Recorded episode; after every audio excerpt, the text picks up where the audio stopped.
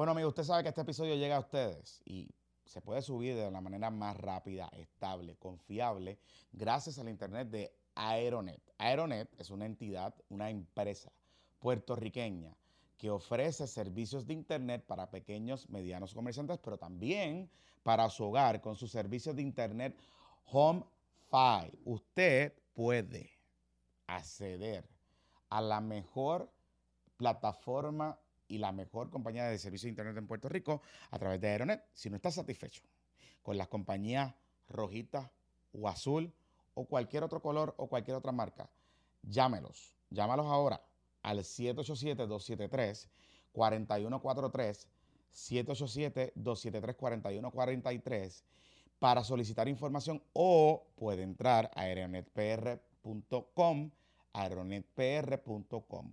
No pienses más no lo pienses más. Luisito Madrid te lo lleva diciendo ya par de tiempo. Ahora me toca a mí. No lo pienses más. Cámbiate. Deja esas compañías porquerías atrás y váyase con Aeronet, con su servicio para su casa. Y si quiere algo para su negocio, también lo hacen. Aeronet PR y su servicio on es quien te trae este episodio de Puestos para el Problema. Bueno, amigos, estamos en esta edición de Puestos para el Problema. Usted sabe que yo estoy haciendo lo que me da la gana. Porque, pues, Luisito Marí está atendiendo sus deberes y sus gestiones como padre, como nuevo padre, esta semana y va a estar fuera un tiempo en lo que se va acostumbrando a esa nueva dinámica de ser papá, de ser un mundo maravilloso de ser padre. Y, y, y obviamente, pues, todos aquí en PPP, en la familia de PPP, estamos pitching in eh, para asistirlos y que ellos estén con calma, adaptándose a su, a su nueva hija, que va a ser la luz de los ojos y ese tipo de cosas. Y espero que se esté portando bien con su esposa. Ponte a hacer las cosas. Porque ella, ella trabajó ya. Ahora toca. Pero eh, estamos haciendo un poco, algo un poco diferente. Vamos a hacer como. Hemos tenido como que varios cocotejos en estos días por distintos temas, eh, particularmente en el Zoom. Eh, que nosotros hacemos todos los jueves. Eh, de hecho, el jueves, este jueves, hubo como una pelea que terminó como que gente se fue y todas esas cosas. Así que yo decidí, yo dije, mira, vamos a hacer algo. Yo voy a dedicarle el espacio para hablar de distintos temas. Voy a, utilizar a, la a, nuestra famosa comunidad de PPP, que son bien opinionadas eh, y que les encanta hablar. Dilo bien, dilo bien, somos bocones. Y, ve, ahora ya hay uno que está hablando que no ni le he presentado y está haciendo las cosas como le salen los cojones. Y por eso es que está aquí. Pero nada. Y lo que vamos a estar haciendo es que un poco eh, quiero traer varios temas, quiero traer a varias personas con distintos puntos de vista y les voy a estar dando un tiempo determinado para que ellos me traten de convencer. Yo voy a problematizarlo. Eh, quizás estemos eh, de acuerdo en todo o no, pero la idea es un poco contrastar distintos puntos de vista sobre distintos temas. Así que el que se estrenó esta semana con el bartender, el licenciado Mangosta, pues dijo, yo voy otra vez. Eh, yo voy otra vez porque como papeloneó con el micrófono, pues decidió venir. Así que está con nosotros de nuevo. Qué bueno que viniste. Gracias, gracias por la invitación. Elo, deja de comerme los cables del micrófono. Porque tú te sentado así como si estuviera... Eh, pues como, ¿Qué tú quieres? Dime. Como que así, así, así. Como si estuvieras amenazando, como que mira. Siempre, siempre. Sharp, sharp. Sharp, ok. Entonces, ven acá, ¿qué es lo que tú, ¿cuál es tu preocupación de, tus de los temas? ¿Qué tú quieres hablar de la vida? Yo te, yo te, quiero decir que hay algo que ustedes dos, porque Luisito Damari también lo dice, que hay temas que los hombres no pueden hablar porque tienen pipice. Ok. Como el tema del aborto. Elabora. ¿Por qué te molesta ese tema?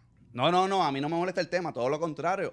Yo, yo entiendo que todos tenemos voces en todos los temas. ¿Así? ¿Ah, yo puedo hablar del tema del aborto. Pero ¿cómo, cómo cómo una legislación para restringir el aborto, un hombre que no puede llevar un hijo, que no puede procrear un hijo, y que no sufre todos los cambios que puede sufrir una mujer en ese proceso de embarazo, eh, puede tener opinión sobre, sobre eso. que, más, allá, más, allá, de que sea un médico, que sea un facultativo, lo que sea. Pero, y no voy a decir que lo digo como abogado, lo digo como, como hombre, desde la perspectiva de hombre. Los hombres son parte, de, hasta ahora, del proceso de reproducción de, y creación de, esas de, de esas criaturas. Okay. Así que sí nos vemos afectados por el tema. Claro, hay que, hay que cualificar. Mi opinión no es la misma que la opinión de una mujer que sufre en carne propia, Mm. el acceso, el no acceso. O sea, pero tú estás- lo que estás planteando es como la alternativa esta de qué derecho puede tener un padre que procrea un hijo y que quizás no lo quiere. Eso es lo que tú estarías planteando. Mira, eso es una discusión que se tiene que dar. Ok.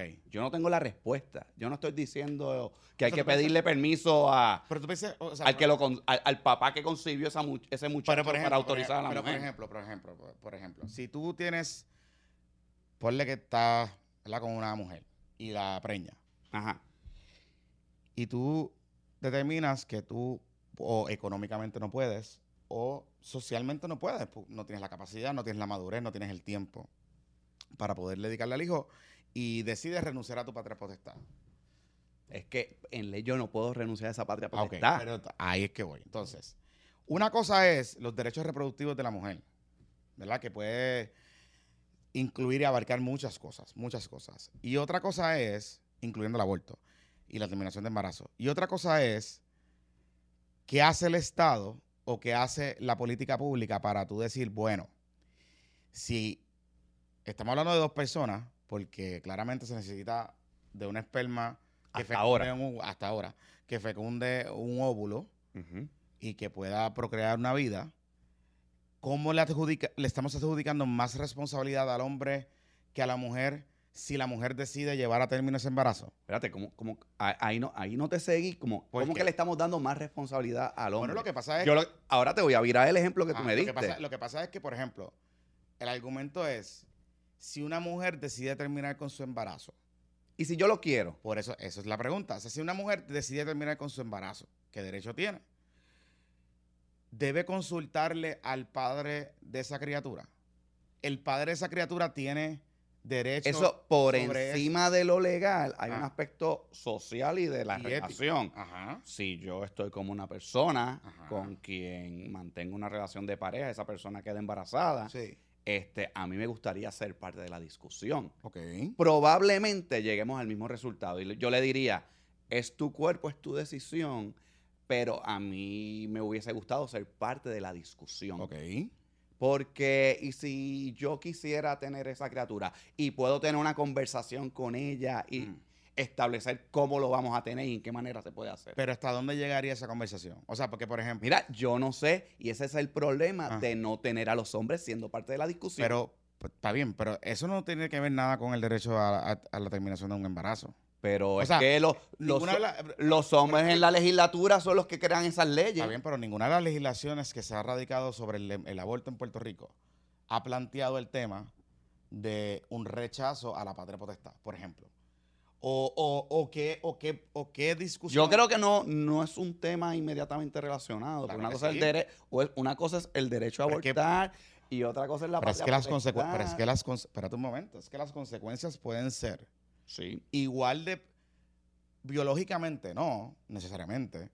Pero sí pueden ser potencialmente eh, life changing para una persona. Un Ahora, hijo te un cambia la vida. Punto. Por eso, pero para un hombre, por ejemplo, por ejemplo, por ejemplo, ahora mismo, si una mujer decide tener su embarazo y llevarlo a término, y el hombre, el padre de esa criatura, decide que no voy a, mm, no tengo capacidad económica. ¿Tiene derecho de renunciar a esa patria potestad? eh, Esa es, una, muy pregunta, interesante es una pregunta. pregunta. Yo no sé la El respuesta. Estado, el, est- el interés del Estado de que ese menor tenga un bienestar va por encima del derecho individual de una persona a ser obligada a cumplir con una obligación o con una responsabilidad.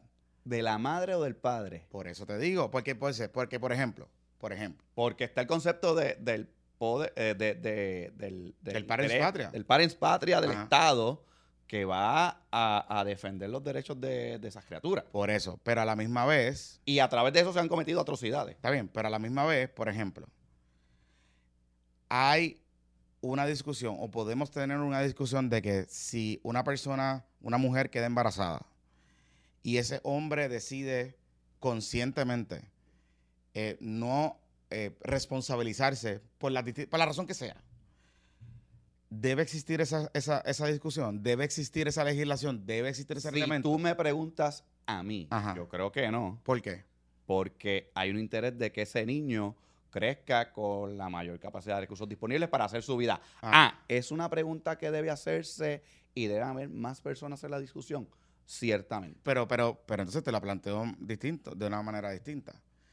Si esa mujer decide llevar a término el embarazo y decide entregar voluntariamente al menor ¿A quién?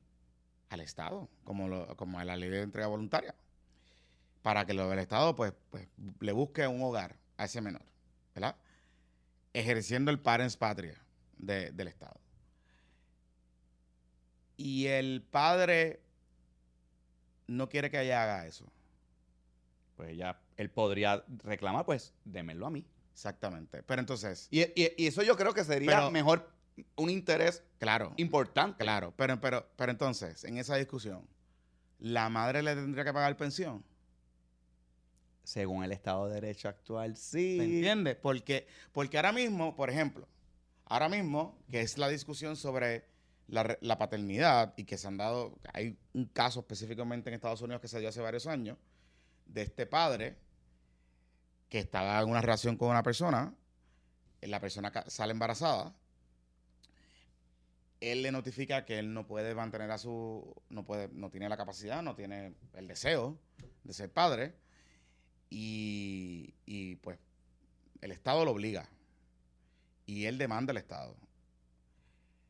En ese caso, el Estado decidió, o sea, los tribunales de ese Estado decidieron que a pesar de que él tenía un planteamiento de derecho interesante de, su- de sus derechos, el tema aquí es que el peso mayor de llevar un hijo lo tiene la mujer. Por el Estamos hecho- cayendo en ideología de género. Wow.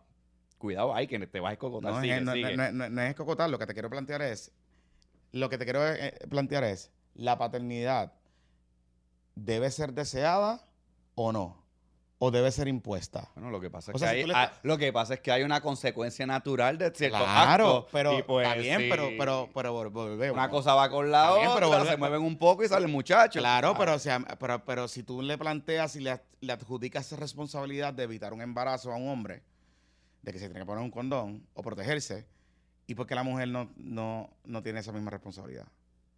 es que estás tra- es importante esa pregunta, Mm. pero eso toca otros factores. ¿Cuál otro Porque estamos hablando de la educación sexual. Está bien, Estamos pero, hablando pero no entremos- pero no de, de cómo se crían Sí, a sí, los sí, sí, en pero las no- casas. pero no entremos, no entremos en la parte. Por eso, o sea, ay. no, no, no entremos en eso. Eso, eso pues, eh, ok. Vamos a la práctica, o sea, lo práctico. Es decir, si bien es cierto que la mujer tiene un derecho y se debe proteger y garantizar, y nosotros no tenemos nada que ver ahí. Definitivo. Y, y- y hay que buscar, y hay que pelearlo para que se garantice que las mujeres tengan derecho a decidir sobre sus cuerpos. La pregunta es, partiendo de lo que tú me planteas desde el principio, si tú tienes pipi no puedes opinar, pero la pregunta es, entonces, si un hombre decide, por la razón que sea, de manera consciente, sobre los efectos y las implicaciones que eso puede tener, no ser papá o no asumir esa paternidad, aun cuando la mujer decida llevar a término el embarazo, ¿verdad? Que, que- que- que nazca el bebé. Porque el Estado, utilizando sus poderes, va a criminalizar a ese padre que no quiere ser papá?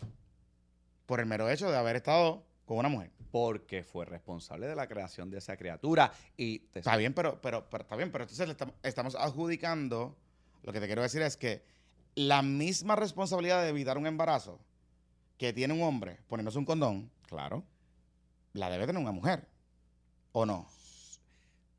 Cada persona tiene que ser responsable Ajá. de su cuerpo y de sus actividades sexuales. Claro. Y de los resultados que eso puede Claro. tener. Yo no, yo no establecería diferencias. Todas las personas, no hombres, no mujeres, no importa cómo tú te quieras identificar, todas las personas deben ser conscientes que las acciones que toman tienen resultados.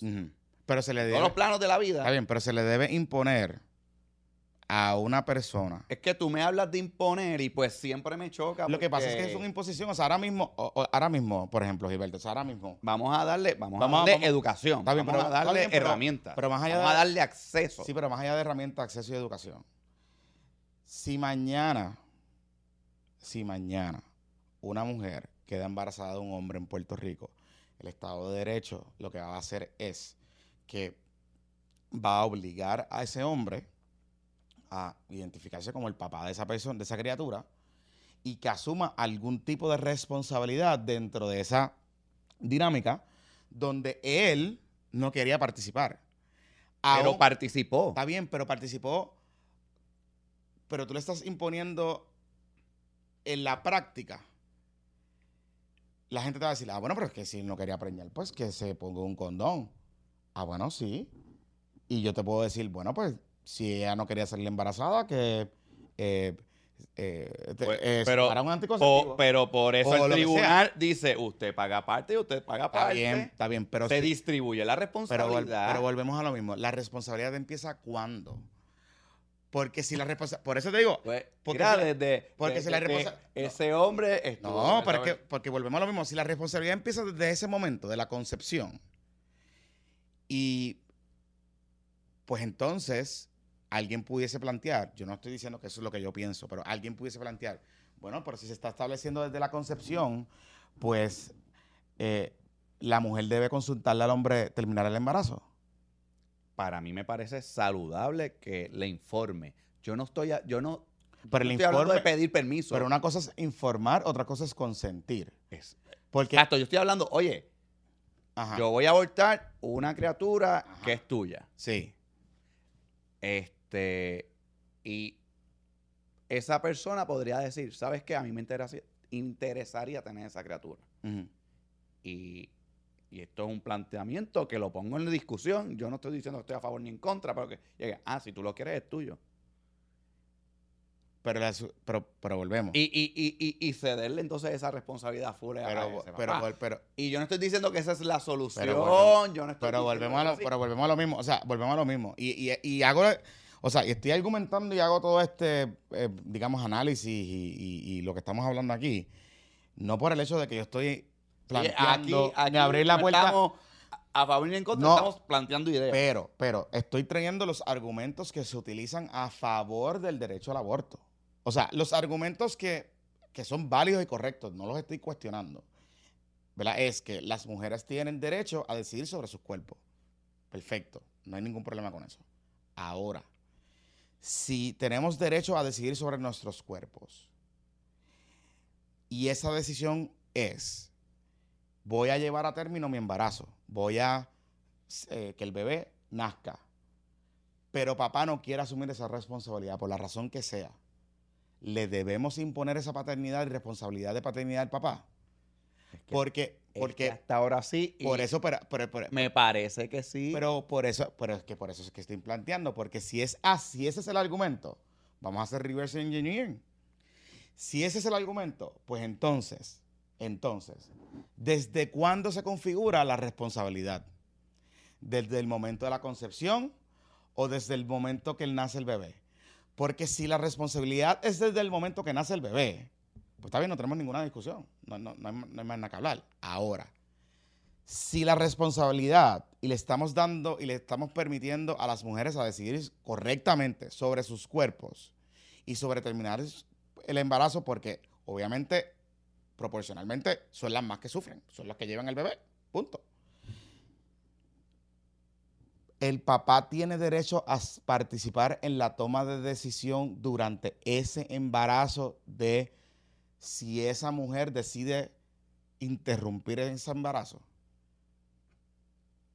Yo no creo, pero Pero es una discusión que tenemos que tener. ¿por, ¿y por qué? ¿Y por qué lo planteé y por qué lo traigo? Porque si le vamos a, si el Estado le está imponiendo, a mi juicio, un poco desproporcionalmente, porque las implicaciones que puede tener el llevar a término un embarazo para una persona que no quiere a su hijo, pueden ir hasta la cárcel. O sea, Correcto, a ti te pueden eso es una- a ti te pueden una persona. por, por un mes que no no, la- no le vas para adentro. vas para adentro. Entonces, las implicaciones que puede tener eh, eh, a lo largo y a lo ancho de la vida de esa persona, de una persona que conscientemente te pueda decir, por las razones que sean, por las razones que sean, por falta de educación sexual, Ah, por y, falta... y- y- vamos, a- y, y vamos a decir algo. Ah, También un poquito de la problemática del aborto es medio traída por los pelos. mm. Porque en la idiosincrasia puertorriqueña no somos de la mujer, la familia, no de, de- de abortar niños. Aquí somos de, de- de llevar los niños.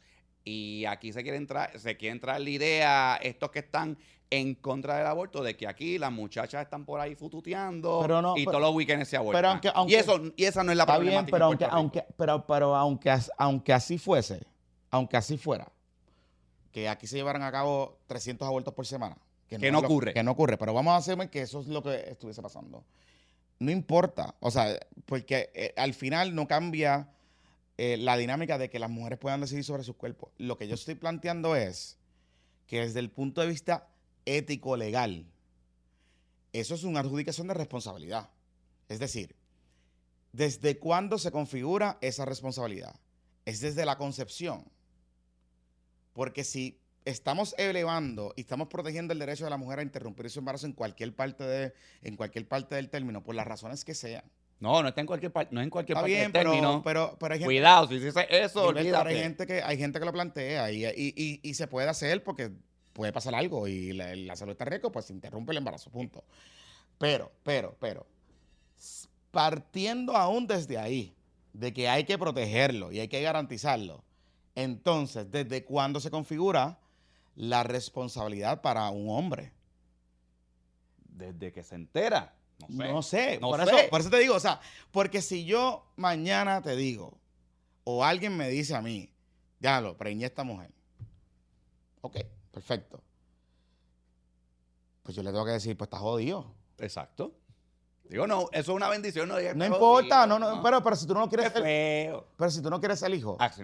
está jodido. O sea, legalmente el Estado ahora mismo te va a imponer una carga del resto de tu vida, del resto de tu vida, a un padre con implicaciones que pudiesen llegar Oye, hasta, pero- hasta restringirle su libertad. Pero tal vez no hacerlo Ajá. expone entonces al menor a, a vivir una peor condición de vida y, sobrecarga los recursos del Estado, que no hay chavo para criar, para criar muchachos ajenos. pero volvemos a lo mismo. Si el deber del Estado es de parents patria, de proteger a los menores, eso es una responsabilidad que el Estado como política pública está asumiendo. No es imponiéndose a los papás.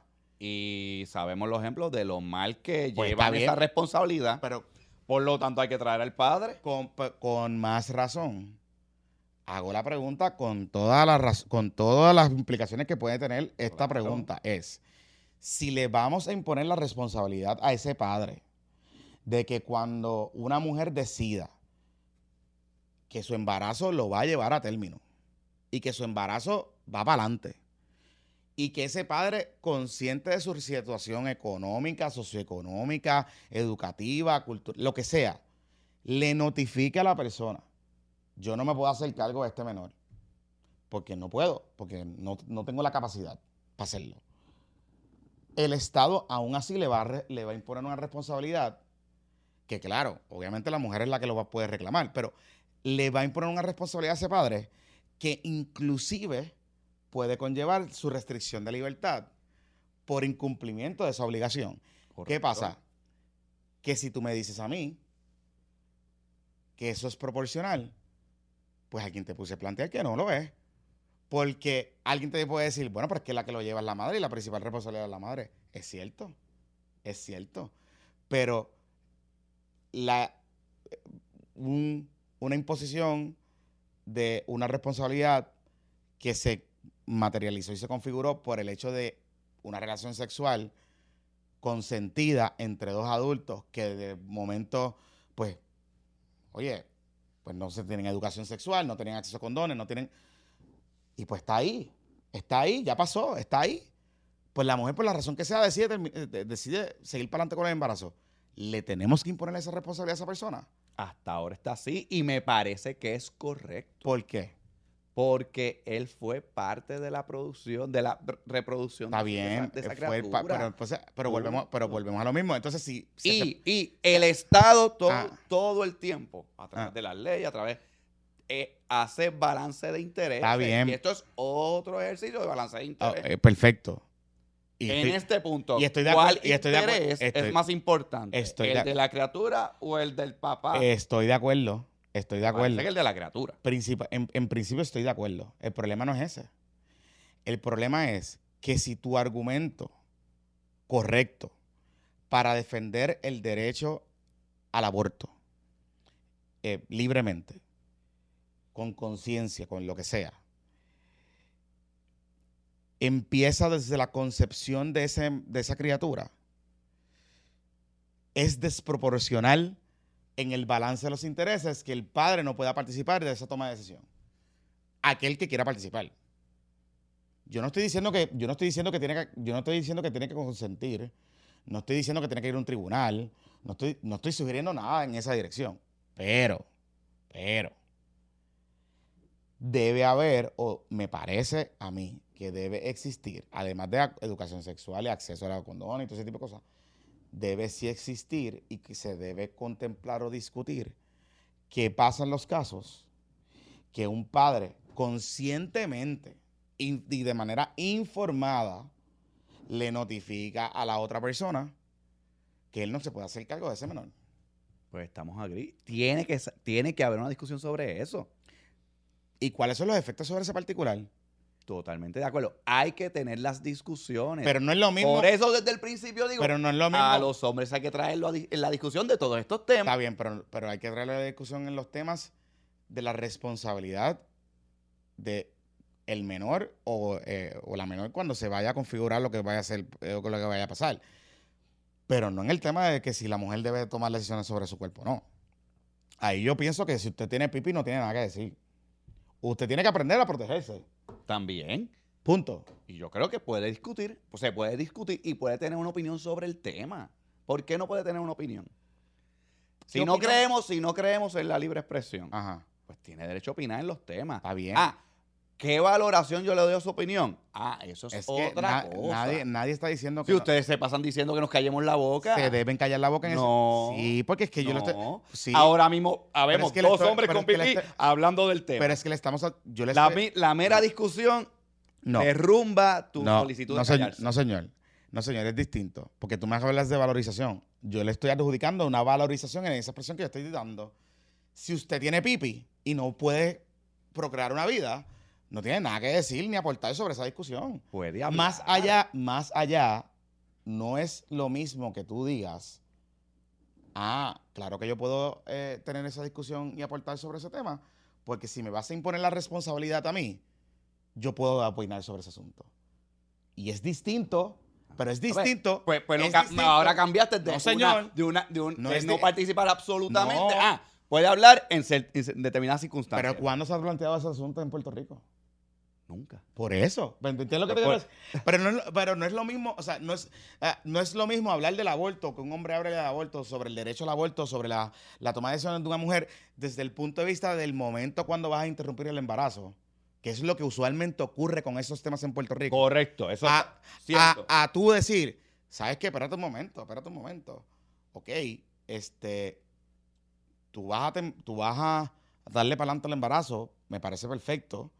Yo tengo una responsabilidad. Claro, tú no te lo hiciste sola, pero me vas a imponer a mí la responsabilidad cuando yo no lo quiera hacer. es una discusión que ¿Me entiendes? va a levantar Y yo no lo sé. muchas pasiones. Y yo no sé la respuesta. Nadie la sabe. Yo te pero diría- Si no se discute, Pero- eso- nunca vamos a llegar a un Está entendimiento. bien, pero eso no es lo que se plantea cuando los hombres empiezan a opinar sobre el tema del aborto. Cierto. ¿Me entiendes? Eso no es lo que se plantea. cierto. Y en ese juicio valorativo que tú planteas, pues yo pienso que si usted tiene pipi no debe opinar.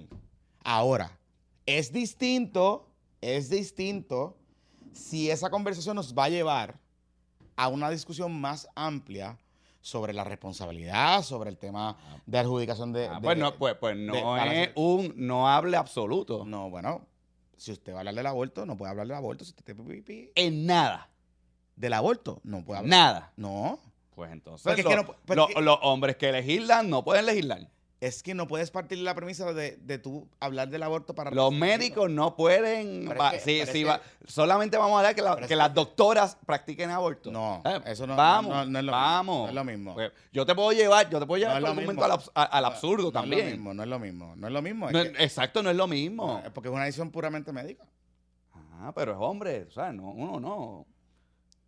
Ahora, si esa, si esa decisión nos lleva a una discusión más amplia sobre la paternidad debe ser impuesta o no, pues hay que, hay que Pues, tenerla.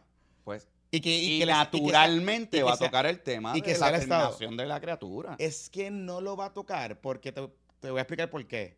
Porque yo no estoy aquí planteando que esa persona le consulte a, al padre que engendró la, la criatura si ella quiere terminar su embarazo o no. Pero Yo sí, lo que estoy sí, pla- ya, ya, ya eso No. está estipulado. Está bien, pero Vamos yo está bien, pero lo que estoy planteando aquí es una discusión seria, real, de que qué pasa en los casos que una persona, una mujer, de manera informada y consciente, notifica que ella va a seguir para adelante con su embarazo y que va a llevar a término su embarazo. ¿Y qué ocurre en esos casos? Que los padres porque derecho tienen también, porque son seres humanos iguales, deciden, por la razón que sea, de manera informada, consciente y notificada, que no quieren asumir la responsabilidad de, de esa paternidad. ¿Qué pasa ahí? O sea, el Estado tiene que imponerle esa responsabilidad al padre porque sí. El Estado tiene que restringirle la libertad de ese padre porque sí. Me parece que en el balance de intereses No versus la criatura y el papá, No lo mi sé. opinión en este punto con la, con la información que sé. tenemos, que tiene que imponerle responsabilidad a, que es una discusión que hay que tener, definitivo. No lo sé. Y todos debemos ser parte de la discusión. en ese sentido. Pero no que nos lleva a discutir sobre el derecho de interrupción del embarazo, no. Es que lo va a tocar. Bueno, Gilberto, bye. Bye, bye, bye. Vieron, muchachos, que podemos discutir los temas, tener diferencias y seguimos siendo pan y seguimos discutiendo. No seamos cerrados a las opiniones diversas. Vamos a hablar, no sean changuitos. Bye. Bye. Bueno, amigos, ustedes saben que continuamos. Estamos hablando y estamos hablando de distintos temas. Y estamos haciendo como que un formato distinto. Hace, ustedes escucharon aquí la primera parte. Eh, un debate que quizás la gente cuando lo empiece a, a sacar de contexto nos van a cancelar o van a cancelar algunos de los, de los, de los que estamos planteando porque pues eh, el argumento o la problematización en ese momento era de que eh, qué pasa si los hombres deben opinar o no sobre el tema del derecho al aborto. Y eso nos lleva también al, al segundo tema que nuestra comunidad patroncita ha, hecho el llamado para problematizar. Y usted sabe que esta semana hay una pastora en Bayamón que eh, tiene unos videos bastante complicados. Y esos videos generan una discusión. Esos, gener- esos videos eh, hay xenofobia, hay racismo, hay cuestiones de lo que ellos le llaman de ideología de género. Así que está con nosotros Ángel, que Ángel se está conectando de manera remota. Y, y gracias, y gracias por estar, gracias por estar con nosotros y que, y que, y que bueno que accediste a la invitación. Gracias, gracias, Jonathan. Y buenas tardes. Ángel, te- qué, qué te preocupa, qué te llama la atención de esta discusión que se está dando con estos videos de la pastora? Mira, no es la primera vez que ella habla en este tono y sobre estos temas, sino que es la primera vez que se filtra públicamente, y digo filtra porque todos los videos están disponibles en YouTube.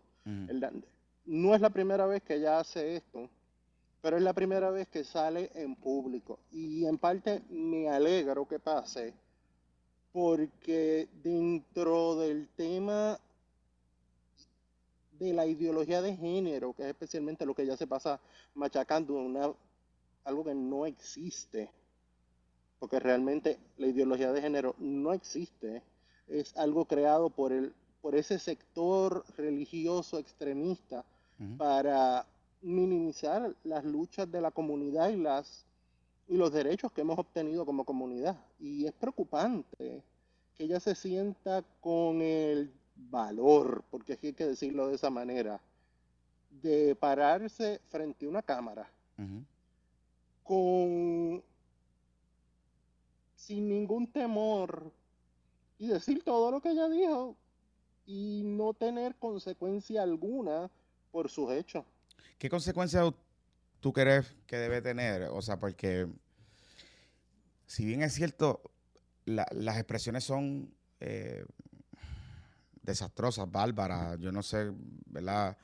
Eh, Dios es el que ella profesa y, y que es el supremo, que es el único que yo conozco, ¿verdad? Para bien o para mal, yo no, yo no voy a la iglesia, pero eh, sí crecí en, en, una base de fe, fui monaguillo, eh, soy padrino de confirmación de, varias personas, eh, hice primera comunión, etcétera. Y siempre el, Dios que, yo aprendí, ¿verdad? Y que el que me enseñaron, el que me enseñaron en mi casa, era el Dios de la misericordia, el Dios del amor, el Dios del respeto por los demás. Pero a la misma vez, si bien es cierto, esta gente no debe estar con un micrófono, yo no sé qué consecuencias podemos aplicarle a estas personas más allá de denunciarlas o de discutirlas como lo estamos discutiendo ahora mismo. Porque a la misma vez, en el plano terrenal y en la, dinámica donde vivimos en la sociedad, que no se deben promover el odio, no se deben promover nada de eso y, debemos aspirar a, a ello. No sé cómo, qué consecuencias le aplicamos a estas personas con estas expresiones, más allá de denunciarlas, más allá de, digamos, protestar, más allá de, levantar el, outrage. ¿Qué, qué hacemos? Porque yo no creo en la censura, por ejemplo. Mira, Jonathan, yo no creo que lleguemos al extremo de censura porque cada cual tiene derecho a su opinión. Yo no le estoy quitando a ella el derecho a su opinión, a creerle lo que ella quiera creer y hablar como ella quiera hablar. Pero sí, hasta cierto punto, su congregación, si tiene algún tipo de calor en la cara, porque hay que decirlo de esta manera, se deben sentar y repensar si esa es la persona que tú quieres que te represente como comunidad de fe. Yo no estoy hablando de censura, yo no creo en la censura.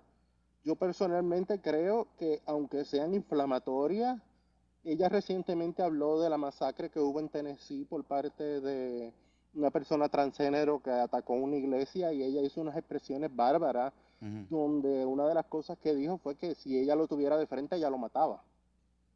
Y yo creo que no debemos llegar a la censura, pero su comunidad de fe debe este, reconsiderar si esa es la persona que ellos quieren tener frente a una iglesia mm. y frente y que sea la representación de su iglesia, porque ahora mismo los que quedan mal no son este quizás lo ella, porque ella no le importa un carajo qué es lo que está pasando. Este, y perdóname, pero los hermanos de la iglesia son los que van cuando te digan a qué iglesia tú vas, ah, a la iglesia tal, ah, la de la pastora loca, la de la pastora homofóbica, la de la pastora racista. O sea, el calentón en la cara. Tú, lo que planteas es que eh, debe haber una determinación dentro de esa congregación de fe de decidir si se remueve esta persona o no, o si esa persona es la que va a continuar representando en nombre de esa congregación o utilizando el púlpito, utilizando esa estructura para llevar a cabo estos mensajes de odio. Ahora, entonces, en una extensión de no creer en la censura, ¿no es mejor que uno como individuo, si se siente incómodo con esas expresiones de mi pastor o de mi pastora o, de mi líder espiritual, que entonces yo tome una decisión consciente de cambiarme de, congregación. Y, simplemente pues abandonar esa congregación y buscar otra. Eso no debe ser entonces el planteamiento aquí, como tal. Mira, sí, tienes dos opciones. O te quedas y te quedas representado por una persona que está haciendo, incitando al odio y a la violencia desde el púlpito, o recoges tus motetes y caminas a otra iglesia donde representen tus valores tal y como son. Ángel, tú eres miembro de Base F, de comunidad de Base F. No, no, necesariamente. Soy un miembro de la comunidad LGBT. Voy a la iglesia y, me, y entiendo que literalmente desde el punto de vista, eh, las, las, expresiones han sido horribles. Y yo llevo tiempo escuchándola y nadie hace nada. Me alegro que, como te dije, que por primera vez saliera a la luz esta vez. Y, la, y tú como miembro de la comunidad LGBT, ¿cómo porque hablamos un poco, y, quizás los más estridentes en términos de, las expresiones y, estos líderes religiosos son algunos puntualmente en contra de estos temas, la identidad de género, toda esta cosa. Pero en la práctica, a base de tu experiencia, en tu comunidad de fe en Puerto Rico, ¿cómo, cómo atienden estos temas? ¿Cómo, cómo, cómo aceptan o cómo manejan eh, que tú seas miembro de esa comunidad de fe y que a la misma vez, pues, eh, seas una persona, pues, de la, de la comunidad LGTBQ. ¿Cómo, cómo, ¿Cómo se conjuga y cómo balancean esa, esa situación en tu comunidad? Mira, yo asisto a la iglesia luterana y la iglesia luterana son creyentes en la inclusividad y la diversidad. Ellos llevan más de 10 años nombrando pastores de la comunidad a diferentes comunidades de fe en Puerto Rico y en Estados Unidos. Y las creencias necesariamente no son no son no son opositorias, o sea, tú puedes creer en Dios y ser miembro de la comunidad y puedes ir a la iglesia y ser miembro de la comunidad. Y realmente lo que hay que balancear es la el respeto y la tolerancia hacia las personas que piensan diferente como tú. Pero hay una cosa que se llama respeto y tolerancia y una que es que ya no, no pare más el, ese espacio de incitar al odio, ya no hay respeto y tolerancia que claro. Claro. Y ya, eh, ya para ir redondeando un poco, ¿Por qué causa tanto estrés entre las comunidades de fe en Puerto Rico o entre algunas comunidades de fe en Puerto Rico el tema sobre la perspectiva de género? Por, ¿Cuál es, digamos, más allá de la estridencia que vemos en el discurso público, cuál es la discusión que se da al interior de esas comunidades con este tema? Mira, yo vengo observando eh, la dinámica de lo que son las comunidades de fe, cómo manejan el tema de la perspectiva de género y lo manejan desastrosamente, sin saber que el género es una construcción social. El género se crea por la sociedad. Y eh, no es uno, no se puede decir que es el dueño absoluto del género, ni la iglesia, ni a otras personas, sino que la sociedad misma son los que adaptan a medida que va pasando el tiempo el género, el concepto de género, perdóname. Y las iglesias han asumido este papel de ideología de género, de, atacar y decir otros, o que algunas personas, unas personas que se hacen más portavoces que otras, pero que algunas personas quieren imponer a otras personas lo que es el género cuando eso no es así. A mí no me interesa imponerle a nadie. Sí me interesa educar a personas desde pequeño, desde que existen, número uno, existen diferentes géneros. Número dos, hay no tampoco tú no le vas a decir a un, niño, de 5 años que se puede cambiar de género. No, eso no es lo que se pretende tampoco. Lo que se pretende es que un niño de 5 años tú le puedas decir que existen familias de mamá y papá, papá y papá, mamá y mamá, papá, mamá. Y que el niño entienda que dentro de la sociedad hay diferentes personas. Y aunque tú no tienes que respetar, o sea, no tienes que aceptar lo que ese, esa familia, esa composición familiar tiene, tú lo respetas.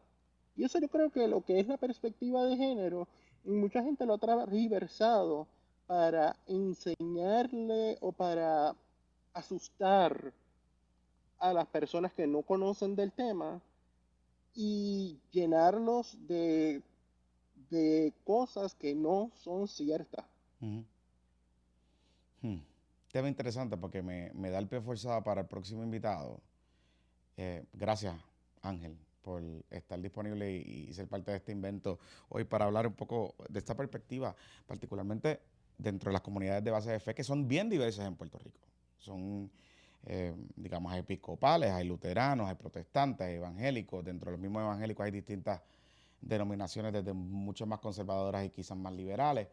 Así que interesante los tiempos que estamos viviendo en Puerto Rico y, gracias por traernos esa perspectiva. Gracias a ti, que tengan buen día. Bueno, el, Día de las Madres se está acercando y hay una madre nueva que es la de Luisito María, así que yo espero que se vote este año con su señora esposa, que se lo merece porque el trabajo ha sido duro. La que ha hecho el trabajo es ella, no es él. Pero si usted quiere ranquearse también, tiene que escucha lo que le voy a decir. Aquí vamos a hablar de regalos. Vamos a hablar de cosas buenas, únicas y de mejor calidad. Jabonera Don Gato. Jabonera Don Gato. Los jabones Don Gato son hechos a mano, sin químicos dañinos. Eh, son súper buenos para la piel. Se lo puedo decir yo, que tengo la piel súper complicada. Y ahora más que me estoy maquillando un montón para la televisión, tengo que estar cuidándolo más. Así que yo utilizo en mi casa jabones Don Gato, porque son bien buenos para tu piel, te la dejan sedosa y no tan solo eso, que son de manos puertorriqueñas. Es una tremenda iniciativa. Los puedes chequear en jaboneradongato.com, jaboneradongato.com o en sus redes sociales para que usted se vaya a bañar aromático y le regale sus cositas, le regale sus cositas a sus madres y a sus seres queridos, a su abuela, a su tía, a todas esas madres que los han sacado hacia adelante, usted se tiene que votar este Día de Madres. Y lo mejor es que si usted utiliza el código PPP, usted tiene un 10% de descuento en su compra y también regalitos. Así que entre a jaboneradongato.com, allí va a poder ver las colecciones. Yo los he usado todos, son buenísimos. Y los uso y los compro de nuevo, porque son buenísimos. Hágalo usted también, pruébelo, dése la oportunidad. Jaboneradongato.com y también, y también estamos estrenando patroncito, que es interesante porque se une a otro patroncito de aquí de Puestos para el Problema. Y estamos hablando específicamente de que si usted quiere regalar algo distinto, algo único, algo para esa madre en su vida, que se merece todo y más, y mucho más, usted debe ir a ver la colección nueva de la ropa de Boronea. Y esta colección que es en alianza con Boucle Jewelry, con Boucle Jewelry, tiene una nueva colección que se llama Arena sin fin, cuya inspiración son los grandes artistas de los años 30. Usted puede verificar esta, esta nueva colección en Boronea y las joyas y las creaciones brutales que hace Boucle Jewelry a través de las redes sociales. En los shows no se estoy incluyendo las notas, pero usted tiene que visitar la tienda Boronea en Paseos. Allí va a poder ver las joyas de Bucle Jewelry y también esta nueva colección de Arena Sin Fin en Galería Los Paseos en su tienda con sus estilos únicos y adaptados al Caribe para que su madre esté al día en este verano que mire, está caluroso porque estos días de calor, ya usted sabe lo que va a pasar en el verano. Así que checa sus estilos, checa sus camisas vaya a buscarse algo, se busca algo para usted y también le regala a su mamá allí en Boronea, en Galería Los Paseos y chequee esa nueva colección realizada en conjunto con Bucle Jewelry, quien también es patroncito y se estrena con nosotros aquí en Puestos para el Problema. Bueno, miren, este invento que estamos haciendo, estamos haciendo aquí como un, un melange, un pastiche. Esto es como opina usted, pero con distintos temas, puestos por problemas. Lo que hemos decidido hacer esta semana es que precisamente hemos cogido a distintos eh, componentes de nuestra comunidad, que nosotros hemos creado un espacio eh, que se replica a través de los chats, a través del Patreon, a través de, todas nuestras plataformas para precisamente entre chiste y chiste y entre cocoteo y todo ese tipo de cosas podamos eh, debatir o argumentar algunos asuntos. Y usted sabe que en estos días, en el estado de la Florida y en, Estados Unidos en general, han habido varias discusiones alrededor del, tema este de cómo Disney de alguna manera u otra empuja eh, a través de caricaturas o películas, todo ese tipo de cosas, eh, sugestionar eh, o no a, niños. Y todo esto, pues usted sabe que es una discusión un poco alrededor de la demanda de Ron DeSantis y todo ese tipo de cosas. Así que está con nosotros Derek Negrón. Él es parte del metaverso de Ray Cruz allá en la Florida, donde yo estuve compartiendo recientemente. Así que eh, qué bueno que, no te oíste hoy. Qué bueno que no te oíste hoy. bueno, no, no me, no me huí, es que me cogiste un mal momento. Estoy de vacaciones acá por Puerto Rico, así que. Ajá. Pero gracias, gracias, Lebron, por estar aquí, por dejarme estar aquí. Qué bueno. Y, y llamamos a Derek porque ayer en el, en el Zoom tuvimos una pelea, una un debate. Derek salió hasta molesto de esa discusión y se fue. Eh, precisamente cuando estamos hablando de este tema de, de, de, Disney y de cómo los padres y cómo algunos sectores conservadores tienen preocupación de lo que está pasando con, los contenidos de Disney y las películas. Y la pregunta que, yo planteaba ayer era, ah, yo soy papá y eh, he tenido que, que, como estoy seguro que mucha gente también la ha pasado, me he tenido que mamar el maratón de Frozen, me he tenido que, ¿sabes? Encanto y poner los CDs y todo ese tipo de cosas.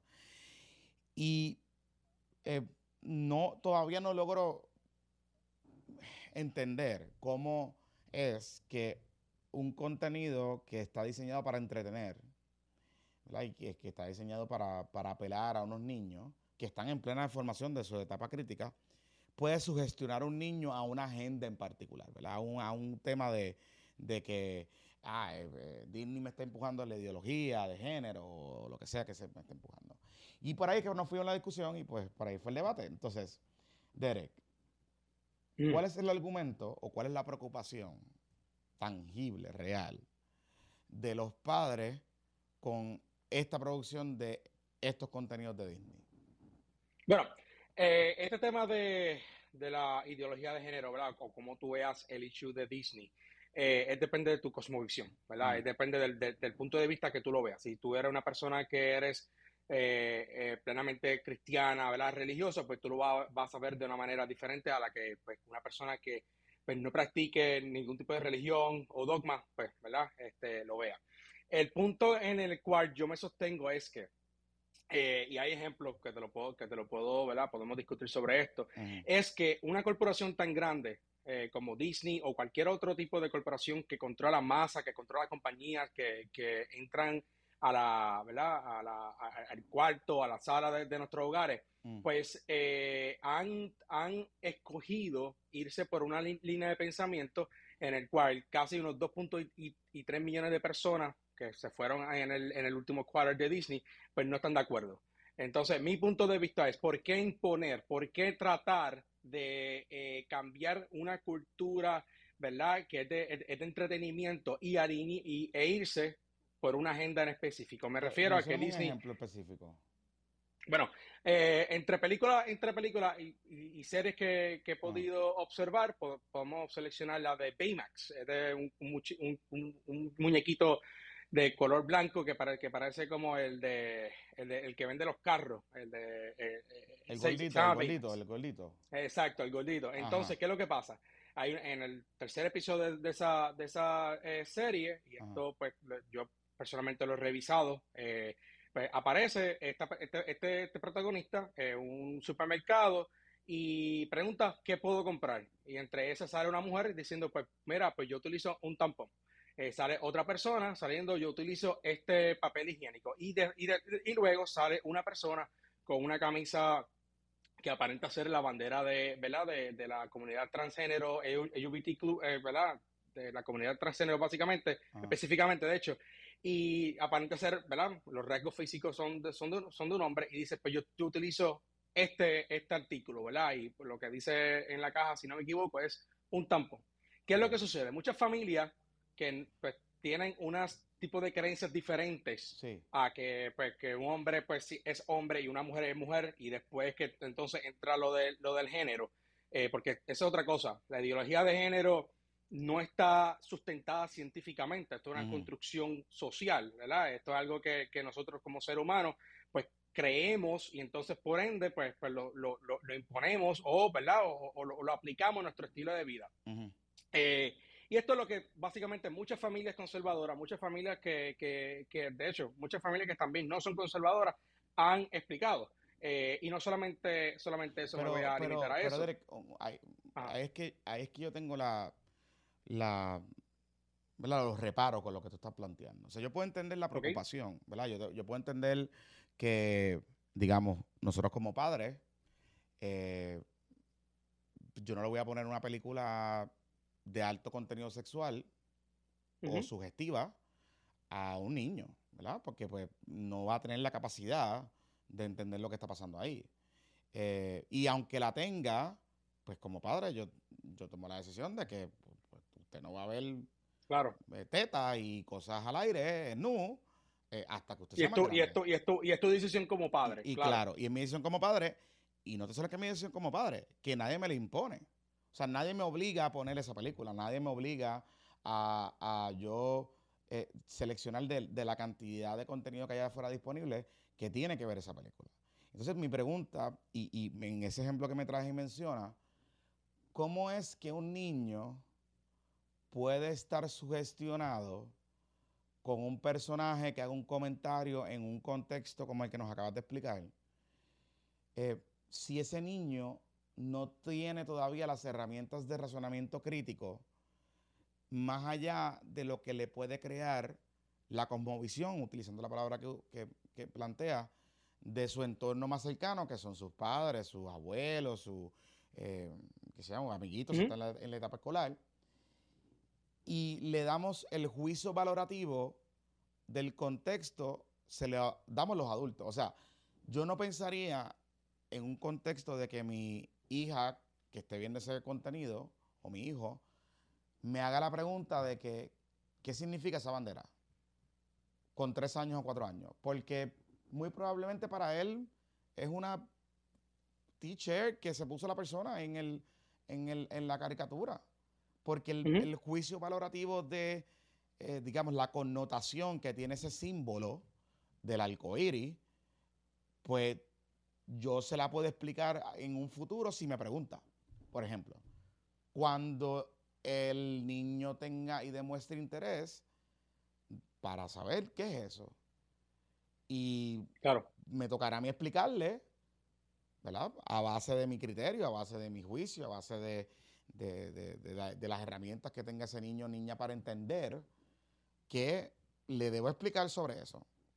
Ah, no, no sé cómo es que esa expresión que Disney hace en esa serie tiene una sugestión a un niño y le hace daño. Bueno, es que no hay, no hay una base científica eh, de ninguna parte, ¿verdad? No hay ninguna, base científica en el sentido de que si esto puede afectar en el long term al niño o no. Eh, a, eso es a lo que me refiero. Sin embargo, todos entendemos, y el punto que trajiste, ¿verdad? Por ejemplo, de que tú no permitirías que tu, que tu hija, ¿verdad? Eh, viera un contenido altamente, eh, ¿verdad? Adulto, ¿verdad? Para que, es dirigido para adultos. Pues lo mismo, pues mm. haría, ¿verdad? Un padre que pues, ve, ¿verdad? Este, este, este personaje, ¿verdad? Con la, con la t-shirt de, la, de la bandera, de la bandera de la, de la comunidad yo estoy de acuerdo contigo, ¿verdad? Que si, eh, que si a alguien no le gusta pues, un contenido, pues no lo vea, perfecto, no lo vea. Eh, eso se ha visto, por ejemplo, en el último quarter eh, de Disney, que se han perdido dos puntos y pico de millones de personas, de suscriptores. igualmente, shareholders que han ¿verdad? emitido expresiones en contra de, de toda esta pero ¿por qué, agenda dentro de Disney. con Disney en particular? O sea, porque si, si digamos, existe Amazon. Bueno, eh, dime un ejemplo. o sea, existen un montón de, compañías que producen contenido para niños. O sea, ¿cómo, por qué el enfoque tan brutal con Disney, ¿verdad? Y, y, y el hecho de que se le mitifique en el nivel de que sea aquí uno malo y que todo es como esta cosa maldita y vienen detrás de nuestros hijos. ¿Por qué? O sea, ¿por qué Disney en particular? Porque si hay, yo pensaría que si Disney fuese el único disponible en contenido Claro. infantil o en contenido para niños, pues quizás hay un argumento ahí, ¿no? Pero ahora mismo hay un montón de alternativas. Estoy Que incluyen desde Eh, no verlo hasta buscar otra alternativa, como tal. Claro, estoy de acuerdo contigo. Este, este issue, lo- ok, uno, este issue obviamente ha aumentado en, en la discusión, por, por ejemplo, en el estado, en el estado que yo vivo, Mm, eh, por el hecho que ha, ¿verdad? Que, que ha habido entre Ron DeSantis y, el, y, y la corporación Disney, ¿verdad? Por lo del el, el territorio, etcétera. claro. En el cual personalmente estoy en desacuerdo que, ten- que tengamos esa discusión con que si Disney pues, pueda estar ahí porque produce mucho trabajo, pero eso no es el tema. Eh, la cuestión también es que pues Disney es, el, es el modelo, ¿verdad? De que todo, de, de- de toda familia ir a ver una película o ver una serie. Entonces, pues existe esa tradición, existe esa cultura dentro de la, de- dentro de Estados Unidos en que pues Mm. Disney es, ¿sabes? Todo niño quiere ir a, a Disney World o a Disneyland. Ese, es la- ese- ese es siempre el sueño, ¿verdad? O la mayoría de los- del sueño de los, de los niños, ir a, di- ir a esa- esos parques. Eh, so, yo pienso que, que básicamente, básicamente eso, que, Mm. que por, por la, por la atención y por la tradición y la cultura que, que existe en Estados Unidos, pues todas las personas pues ven a Disney como, como ese, ese, ese centro de entretenimiento para niños y familias que de, de la noche a la mañana, pues eh, ha, di- ha- ha, ¿verdad? ha- ha- ido a, a una agenda diferente a la que muchos padres pues están en contra. Ok. Y, y, digamos, más allá de las suscripciones que se pueden haber perdido y de la gente que ha dejado de ir al, al, al, al parque, ¿verdad? Por, por, por las razones Claro. que sean. em, deberíamos entonces imponerle responsabilidad a Disney para que deje de hacer eh, lo que está haciendo en términos de que si yo tengo libertad para yo decidir ver o no X contenido, y si yo como papá tengo libertad de lo que pasa en mi casa, de cómo voy a criar a mi hijo o a mi hija, o en qué cosmovisión voy a criar a mi hijo o a mi hija, ¿por qué entonces le tenemos que imponer a Disney eh, el criterio, mi criterio, de lo que debe producir cuando hay gente que claramente está consumiendo esa, eh, lo que ellos están haciendo? Porque Disney es una corporación que hace chavo. Y hace Claro, chavo oye, fin, el fin, el fin de toda corporación en un sistema ¿verdad? Eh, económico capitalista como el de Estados Unidos es hacer dinero. Ese es el punto final de todo esto. Mm. Eh, pues sí, yo, yo, no, ¿verdad? Yo, yo estoy de acuerdo en que no se debe imponer ningún tipo de cambio. Ellos eligen, ¿verdad? Dentro de su círculo de, de, de, de la Junta, pues sí. deciden qué, qué tipo de producción quieren hacer. Sin embargo, pues ellos tienen que atenerse a que si hacen, ¿verdad? Este, películas que no van a- acorde a la, a la, a la, a la visión, ¿verdad? Y a, la- y a los Mm. pensamientos de los padres, pues, pues veamos, veamos. Pero- Ve- pero no vimos, hay- vimos, sea- por ejemplo, como vimos como hay películas que han salido que han tenido, ¿verdad? Esta eh, connotación eh, de, de ideología de género, ¿verdad?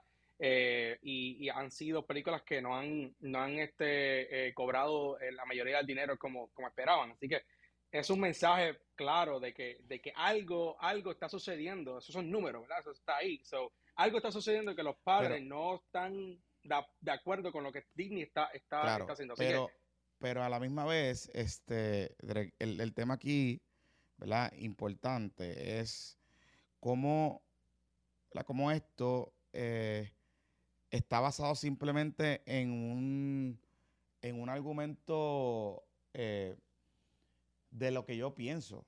O sea, no, no, no hay una evidencia empírica, no hay estudios, no hay análisis que nos, em- nos dirijan a que eh, exponer a estos niños a estos contenidos, eh, por ejemplo, pues, llevarnos al ridículo, exponer a niños a contenidos que se vean parejas, eh, niños que se identifiquen eh, eh, o, que sean, o que tengan una orientación sexual y que le gusten la- la- las personas del mismo sexo, va a convertir a niños en gays. O sea, no, no, no existe eso. Y, y- Bueno, y siempre se eh, habla de, de representación, eh, de representation matters. O sea, extrapolemos eso al tema de los, de los negros. O sea, si tú creas una cosmovisión que tú estás poniendo allá afuera imágenes y las replicas en anuncios, en, en, televisión, etcétera, donde las familias blancas o las personas blancas se, eh, se ejemplifican como exitosa, eh, tranquila, eh, rubios, de ojos claros, etcétera. Pues una persona va a pensar que el mundo, ¿verdad? Completo, solamente quienes puedan ser exitosos son personas blancas, de ojos claros y rubios. Em, no es lo mismo que aplicaría cuando, por ejemplo, un niño o una niña salga al mundo real, allá afuera, donde va a encontrar a parejas del mismo sexo, agarrados de la mano, eh, familias donde son familias, donde niños son criados por dos papás o dos mamás. O sea, eh, ¿no sería mejor que a través de caricaturas, entretenimiento, de, ¿verdad? Con ciertos límites, tampoco es que esto que sea aquí a lo loco, pero eh, con ciertas restricciones y con ciertas dinámicas, eh, los niños comiencen a entender que el mundo es bien diverso, más allá de lo que papá y mamá que puedan creer. Bueno, eh, estoy de acuerdo que la representación matters, ¿verdad? En toda, en toda estructura eh, política y social y, en, otra, en otras industrias. Sin embargo, el punto en que quizás estamos un poquito en desacuerdo es que eh, no, le, no le toca a una industria, al, gobierno, eh, el, decidir qué tipo de visión o, valores pues eh, se le debe imponer a, un hijo, ¿verdad? Sí, ¿verdad? Es importante que los padres pues siempre le estén hablando con la, con, la realidad del mundo, o sea, existen personas gay, personas, personas lesbianas, transgénero, entre, entre otras, ¿verdad? Personas que se identifican con, mm. con otro, con otro ¿verdad? género, etcétera. Pero ese privilegio le solamente le, eh, desde mi punto de vista le toca a los padres. Yo tengo una hija de, casi dos años y obviamente aunque ella aún todavía ¿verdad? sigue aprendiendo todas las cosas, pero cuando, cuando, cuando esté listo para hablarle sobre el mundo, yo quisiera ¿verdad? Que, no se le pusiera o por lo menos que, no hubiera una industria en que le dijera, mira, esto, esto, esto es lo que hay. No, a mí me gustaría personalmente decirle a, mi hija, esa, esa, realidad eh, con la información que existe al momento. Entonces, e, eso, eso es lo que yo creo, este, mm. eh, Jonathan, que, es el problema principal y lo que personalmente yo, ¿verdad? Que, que soy republicano, conservador, ¿verdad? Etcétera, pues que, he escuchado de compañeros, ¿verdad? Y familias de, de, que, estamos en la misma eh, índole, ¿verdad? En la misma comunidad, que es básicamente eso, como que me están quitando el privilegio de yo decirle a mi hijo o hija de esta realidad que existe en el mundo. Entonces, mm. eh, claro, y de nuevo, repetimos, si tú no quieres ver un contenido, no lo veas. hay un botoncito de unsubscribe y listo, delete account y pues tú eliges, ¿verdad? Este, qué tipo de contenido quieres hacer. En eso estamos plenamente de acuerdo. Vivimos en un sistema capitalista, eh, mm. gracias a Dios. Así que, pero en ese punto es que entonces yo creo que estamos, está un poquito, estamos un poquito en, en desacuerdo, ¿verdad? En cierta parte. Claro. Derek, Gracias por haberte conectado y no huirte, no huyirte. Eh, Oye, no, no, que, que eh, Mangosta me dijo que me emplazó y mira, me emplazó y mira, aquí estoy. Muy bien, qué bueno. Amigos. y gracias, Jonathan, por, eh, por permitir esta, este espacio para conversar un poquito, ¿verdad? Y, no estamos de acuerdo. por lo menos, no estamos de acuerdo, pero está bien. Y qué bueno, oye, y, qué, y, qué bueno, ¿sabes qué? Y qué bueno que no estemos de acuerdo, porque si estamos de acuerdo es aburrido. Claro, pero quiero tratarlo de entender, pero no estamos de acuerdo. Pero está bien. Gracias, Derek. Definitivo, eh, eh, tranquilo. Gracias, Jonathan. Cuídate. Bueno, amigos, vamos a seguir nosotros discutiendo varios temas eh, porque hoy estamos en esta dinámica que estamos haciendo aquí medio interesante con este asunto de el opina usted con nuestra comunidad problemática. Bueno, y usted sabe que hemos estado hablando sobre varios temas. Hablábamos hace algunos minutos con este asunto de, de cómo Disney esencialmente es este diablo gigante que está que quiere adoctrinar a nuestros niños y convertirlos en ellos. Eh, y, problematizamos sobre ese, sobre ese asunto. Pero ese tiene una relación y todo está medio mezclado con esta guerra que tiene el gobernador DeSantis eh, con Disney, que se están demandando y ya usted sabe lo que está pasando ahí. Eh, y llega desde la trinchera uno de los guayaberos, Cristian Sobrino, porque queríamos tener los dos, pero como el otro está entre claridad, chepaldizando, emocioneo, este, Che Daniel, Palmas del Mar. pues estamos aquí, estamos aquí. Así que, Cristian, qué bueno que, te, que te hayas conectado a este invento que estamos haciendo hoy. Saludos y me, gusta esta vaina de la pantalla aquí paralela y todo, se ve muy profesional. ¿Viste? ¿Viste? Mira, este... Ok, ¿quién demandó a quién? Eso es lo que estoy tratando de entender. ¿Quién demandó a quién? Ok, ahora mismo hay una demanda que Disney radica en el Tribunal Federal. Pero el 1 de mayo, entiendo si, el 1 o, uno o dos días quizás después, la Junta del, Distrito de Mejoras o el Distrito eh, Especial que está creado en donde está el parque de Disney, que es como una entidad pública, eh, de esa junta nueva está demandando a Disney, pero en corte estatal. Y las demandas son diferentes, pero yo creo que es interesante porque en, esta, en esta pelea legal entre Disney y, y el gobernador y el Estado se están viendo matizados lo que son unos realineamientos políticos entre lo que es tradicionalmente la derecha y la izquierda y los espectros entre medio en el, en el área político de Estados Unidos. Porque, primero, todo el mundo pensaría, ¿verdad? Si, si seguimos con la visión neoliberal, neoconservadora que West Wing pudo entronizar en los 90 y en los 2000, eh, los republicanos supone que sean amigable a las corporaciones, amigable al negocio, a la actividad económica, sus principios son eh, libertarios en cuanto a acción en el mercado y nadie pensaría que entonces el gobernador por excelencia actual del Partido Republicano le embata esta pelea a una corporación multinacional multibillonaria como Disney. Eh, al revés, pensaría que sería todo lo contrario, que lo apoyaría. Pero y, que, y uno pensaría que entonces la, la crítica a Disney como corporación, como entidad eh, legal, vendrían más de la izquierda, ¿verdad? Eh, en términos de crítica económica.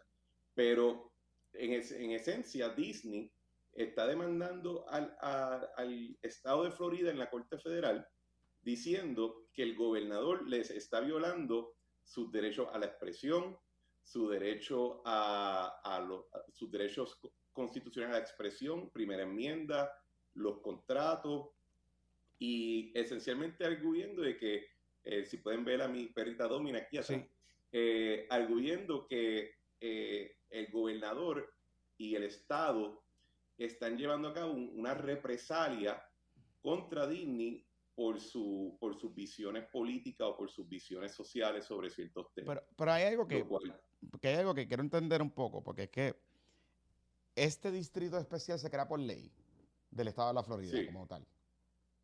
Y esa ley no fue derogada.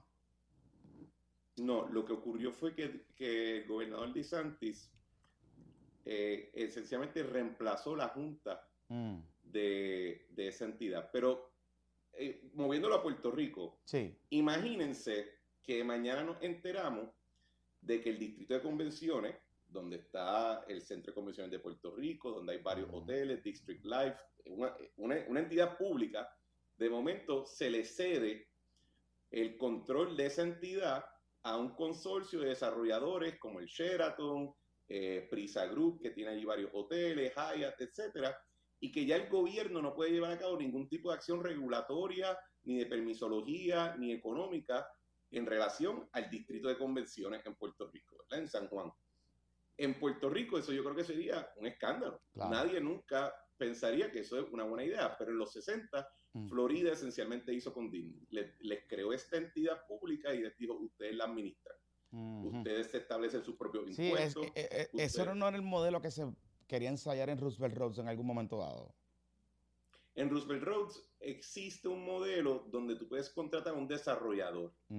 Y ese desarrollador esencialmente opera el día a día nunca se ha implementado exitosamente. Pero la demanda que está eh, de donde surge ahora la contrademanda de Florida es que la junta de, que controlaba Disney, que estaba saliendo porque de antes había nombrado una nueva junta, eh, llega a unos acuerdos contractuales con Disney similares a lo que se podría eh, hacer quizá en, en, Roosevelt Roads, que son unos contratos de desarrollo, de administración, etcétera. Y lo que está diciendo la nueva Junta es esa, esa, ese proceso que seguiste para llevar a cabo esos contratos ilegal. Y lo estamos ahora tratando de invalidar. Pero mm, continúa a nivel federal la acción de Disney contra el Estado por los supuestos violación de derechos civiles que tradicionalmente nadie nunca ha pensado que, una corporación goza de esos derechos civiles, ¿verdad? Claro. Imagínense, por ejemplo, en Puerto Rico, que Luma Energy demande al gobierno de Puerto Rico porque la legislatura está aprobando demasiadas leyes que lo que encuentra antipáticas. Tú sabes que, me, que ahora yo recordando, escuchando un poco eh, eh, esta discusión, esto se parece mucho a la demanda que radicó el nuevo día en los 90 contra la administración de Rosselló, que en aquel entonces em, el gobierno decidió, em, tomó una decisión de quitarle toda la pauta al nuevo día, que en ese momento era el periódico principal del país, en términos de circulación y preeminencia, y esencialmente el nuevo día demandó al gobierno de, a la administración de Rosselló de entonces, eh, argumentando, entre otras cosas, que se les violentaba la libertad de prensa y su derecho a la libertad de expresión porque el gobierno, en la decisión de quitarle la pauta, le iba a afectar económicamente su viabilidad de continuar eh, ejerciendo su libertad de expresión. Eh, un argumento interesante, porque esencialmente lo que estaba diciendo es, necesito mis chavitos para poder seguir imprimiendo y cayéndote arriba. Pero son tus chavitos. Exacto. y tú estás obligado a eh, darme. hay, ¿Sabes qué? Eh, eh, yo estaba pensando lo mismo, de que hay unos paralelismos también, por ejemplo, hay una, y, esto no, no, es perfectamente análogo, pero en la época de Fortuño, si recuerdas que Carlos Mellado, cuando era el procurador del paciente, le metió una multa de 3 mil millones de dólares a la aseguradora MCS. Sí y la aseguradora MCS va a la federal y dice, mira, invalideme esta revolú porque esto lo que es, primero que es confiscatorio, no hay debido proceso de ley, esto me va a arruinar como compañía y al final del día también es más el resultado de animosidad política que por animosidad eh, eh, de que porque de, de verdad se llevó a cabo alguna violación de ley. Pero hay dos cosas que distinguen, yo creo, el asunto de, del nuevo día, por ejemplo, y de MCS en aquel caso. En el caso de MCS había ocurrido un proceso de, violación de una ley, ¿verdad? Era parte de un proceso de, administrativo de multa. En el caso del nuevo día, la ley requería que el Estado lleve a cabo ciertas acciones a través de periódicos de circulación general y existían unas relaciones contractuales eh, vigentes. En este caso, Disney no solamente está diciendo, me violaste mi derecho contractual, lo estás rompiendo incorrectamente, sino que está yendo más allá a decir que Disney como entidad corporativa tiene un derecho a expresión y a, credo, ¿verdad? A tener opiniones y convicciones sociales que pues, francamente siempre han sido más asociadas con seres humanos, mamíferos bípedos conscientes de su propio ser, ¿verdad? Eh, nunca ha sido algo que, tradicionalmente pensamos que es algo de una corporación. Eh, así que eso, yo, hay una distinción, pero creo que estás correcto en que hay como, hay, eh, se, se encuentran estos casos de alguna manera con lo que hemos visto en Puerto Rico. Claro. Pero más allá también, lo que ha sido bien interesante es que en algunos de los casos que Disney cita para sostener su reclamación, ellos incluyen casos de una época anterior de, la jurisprudencia constitucional de Estados Unidos que era considerado mucho más libertario. Eran lo que decían casos de la época de Lochner, que eran casos donde los tribunales determinaban que el, gobierno, tanto federal como estatal, estaba impedido de llevar a cabo acciones regulatorias contra mm. entidades comerciales porque pues hay unos derechos contractuales y tú no puedes estar llevando a cabo. Y a base de, de la revocación de esos casos es que se permite eh, leyes de salario mínimo, leyes de, de, beneficio en el trabajo, eh, reglamentación de la operación de ciertos negocios, regulación eh, de sanidad, etcétera. Así que Disney, y, yo creo que es lo complejo y lo interesante de esto, porque en realidad no hay un, y esto, y esto me lo robo de, de un programa en YouTube que se llama Breaking Points, donde una de las de la anfitriones del programa dice, la dificultad aquí es que aquí no hay nadie bueno, en el sentido que no hay un héroe y no hay un villano, claro. Eh, eh, aparte de lo que uno pueda pensar del gobernador de Santis, en efecto, el gobierno está llevando una, un, le está soltando un martillo a una entidad comercial por expresarse hasta cierto punto, y en el caso de Digny están tratando de por la cocina entrar derechos y protecciones a una corporación multinacional billonaria que de, de ratificarse, yo creo que muchos eh, desde, el, desde la centro derecha hasta la izquierda van a estar escandalizados de que pero, una corporación tenga esos derechos. Pero sabes que eh, es un debate interesante porque recuerdo el caso de Citizens United, ¿verdad? Que es el caso que, digamos, abre la puerta a, toda esta cosa de los PACs y de aportaciones de campaña y cómo... Eh, y en esa discusión se le reconoció inclusive, digo, con ciertas reglas, a las entidades corporativas derechos de libertad de expresión, básicamente. O sea, eh, y de apoyar candidatos y de hacer expresiones eh, políticas puntuales a través de distintos mecanismos. Entonces, si ya el Tribunal Supremo de los Estados Unidos de alguna manera u otra le ha reconocido estos derechos a las entidades corporativas, no sé si esto es una evolución de esas dinámicas que se han estado Puede serlo, eh, y puede serlo, y creo que también el asunto en Citizens United y en los demás casos que estaban relacionados a, ese, a esas determinaciones, había una distinción en que no solamente se estaba encontrando que, que las corporaciones podían llevar a cabo esa actividad, sino que también hasta cierto punto estaban liberalizando el derecho de un individuo o de otra corporación o de otra entidad donarle a esas entidades y que no sea tratado como un donativo político. Porque ese era el asunto detrás de toda esa serie de casos, de que se estaba tratando de coger el donativo a esa entidad para llevar a cabo un documental negativo contra Hillary Clinton y tratarlo como si fuera una aportación económica de campaña, ¿verdad?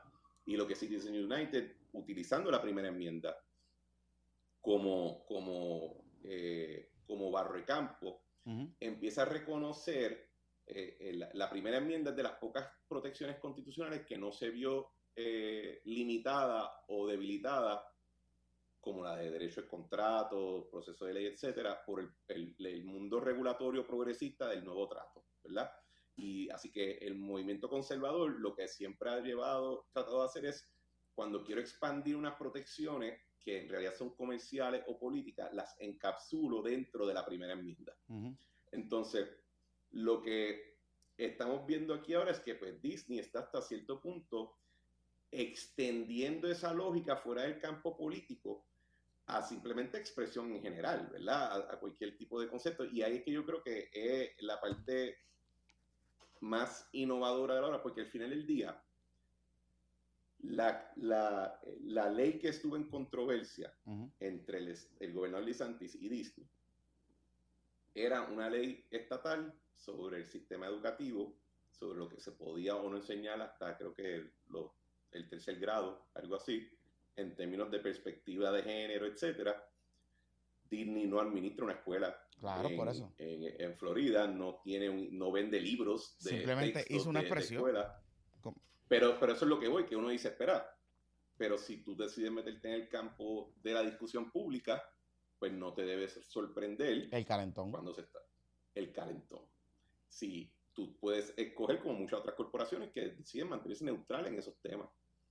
Eh, Ahora, misma imagínate que, por ejemplo, un Chick-fil-A que tiene una visión más conservadora que refleja la de sus accionistas, de momento empiezan a revocarle en un estado más progresista sus permisos o sus licencias, porque pues no estamos de acuerdo con esa visión. Pudiesen eh, utilizar el presidente Disney. O, por ejemplo, obligarlos a abrir, ellos no abren los domingos, que un estado diga tienes que abrirlo un domingo, por ejemplo. Exacto, y que, y que de momento el, el, el argumento sea ah, pero es que tú eres una corporación, tú no tienes derecho a imponer ese tipo de visión. Así que de verdad que esto es, eh, el, es un caso que yo creo que de alguna manera u otra puede terminar en el Supremo.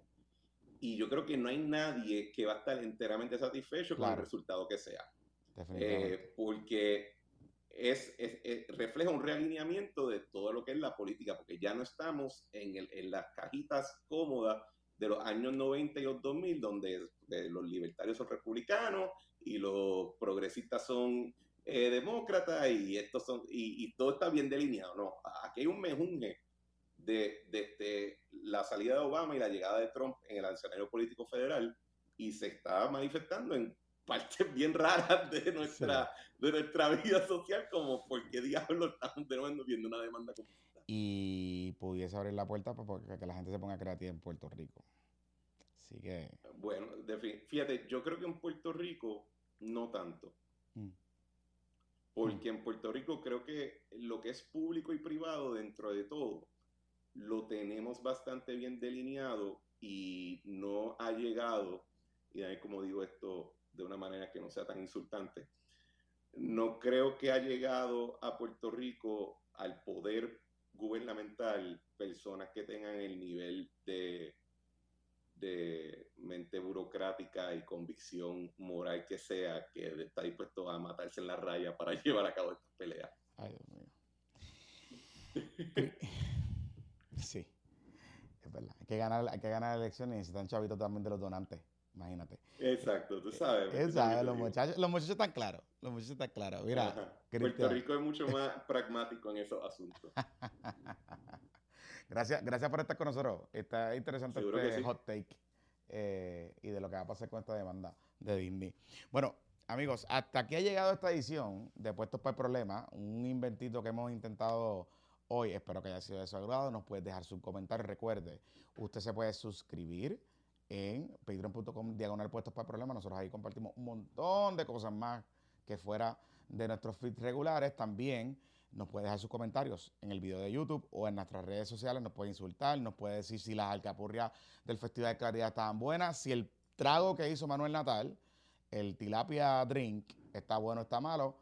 Todo eso, todo eso en nuestras redes sociales de Puestos para Problemas. Gracias por acompañarme. Nos vemos el martes en PPP Extra para el Patreon y el miércoles en el feed regular.